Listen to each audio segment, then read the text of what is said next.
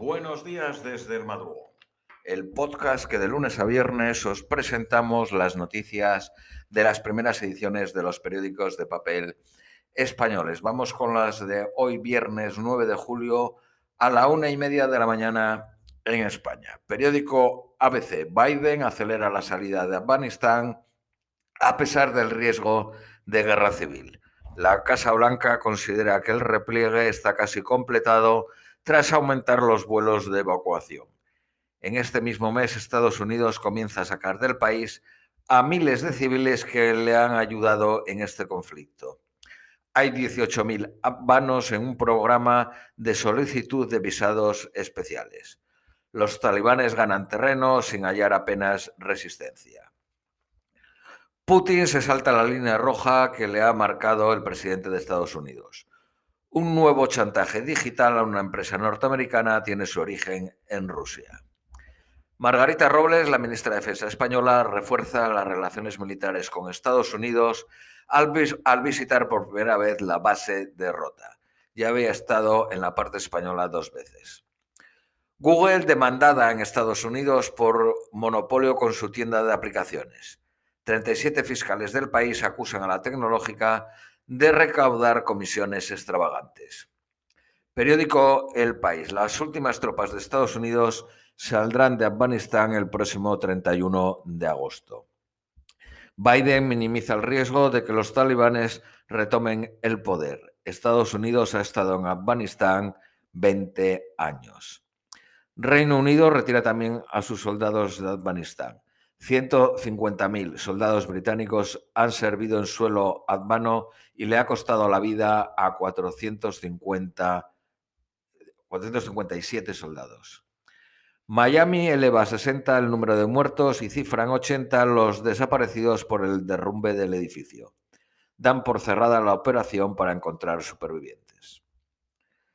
Pena de tres años de cárcel en Marruecos a una mujer por atentar contra el Islam.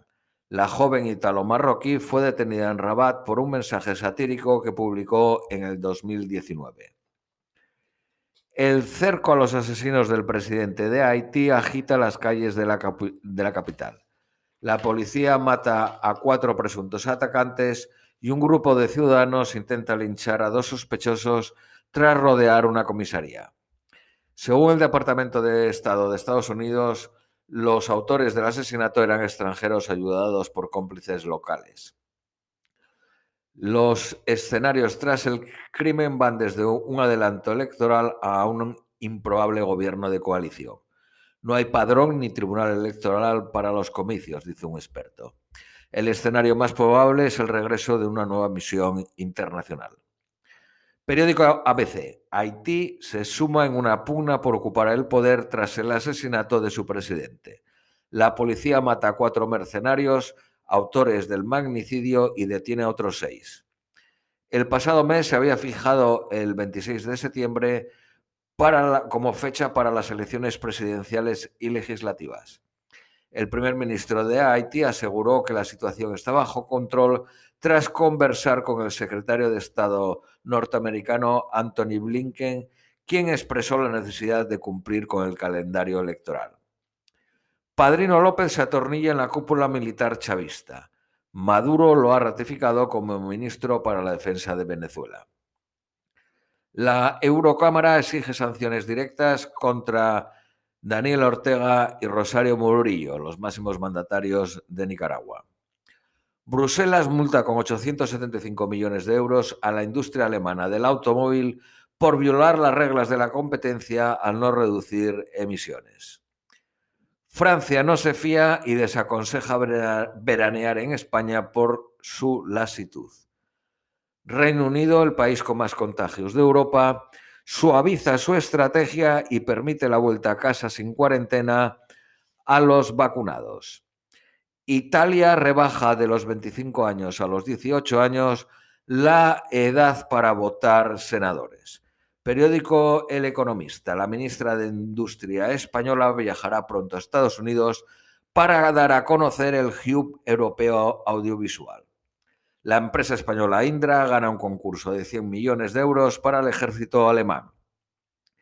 España alcanza la independencia en la fabricación de eh, mascarillas. Produce más de 160 millones de unidades cada mes. El grupo Stellantis invertirá más de 30.000 millones de euros hasta el 2025 en electrificación y software. El grupo contará con tres gigafactorías en Europa y otras dos en Norteamérica. Estados Unidos avista la mejor temporada de resultados desde finales del 2009. El beneficio para el Standard Poor's 500 crecería a un 63.6 en el segundo trimestre. Vamos con las noticias nacionales españolas. Periódico ABC.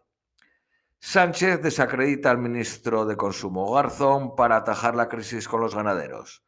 Malestar en Unidas Podemos con el presidente por la rotunda desautorización al ministro. Un delegado de UGT en Murcia espió el historial médico de un familiar de Egea. Egea es el secretario general del Partido Popular. La Consejería de Salud concluye que no hubo trato de favor al paciente. Albert Rivera no estará en la convención de Ciudadanos y avivan las especulaciones por el papel del PP. Los interinos se movilizan para intentar tumbar el icetazo en el Congreso de los Diputados. Periódico El País. Las comunidades no ayudan a cargos que malversan fondos como quieren hacer Cataluña. Los seguros existentes cubren la responsabilidad en el ejercicio del puesto, pero no la indebida gestión de caudales públicos. El fiscal rebaja la petición de pena a un año y seis meses para los mozos que iban con Puigdemont. Los eh, fiscales ven un futuro catastrófico con la nueva ley de enjuiciamiento. Hay 5.4 fiscales por cada 100.000 habitantes, la mitad que la media europea.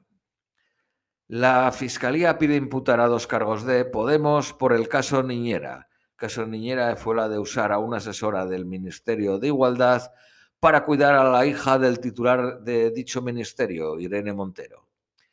Igualdad, el Ministerio de Igualdad quiere reformar la ley del aborto para regular las negativas de los médicos y eliminar el permiso paterno obligatorio a los 16 y 17 años. Periódico La Vanguardia, Esquerra Republicana y Junts votan separado el apoyo a los Juegos Olímpicos de Invierno. Los republicanos se abstuvieron y Junts, votaron a favor. Vamos con las previsiones meteorológicas para hoy viernes. Nueva York máxima de 30, mínima de 19. Lluvias y truenos. Austin máxima de 27, mínima de 23. Lluvias y truenos. Londres máxima de 23, mínima de 14. Soleado a intervalos. Madrid máxima de 34, mínima de 20 soleado. Lima máxima de 19, mínima de 14 nublado. Ciudad de México máxima de 24, mínima de 13. Lluvias a partir de las 17 horas. Esto es todo por hoy. Os deseamos un feliz viernes y un feliz fin de semana y os esperamos el próximo lunes 12 de julio.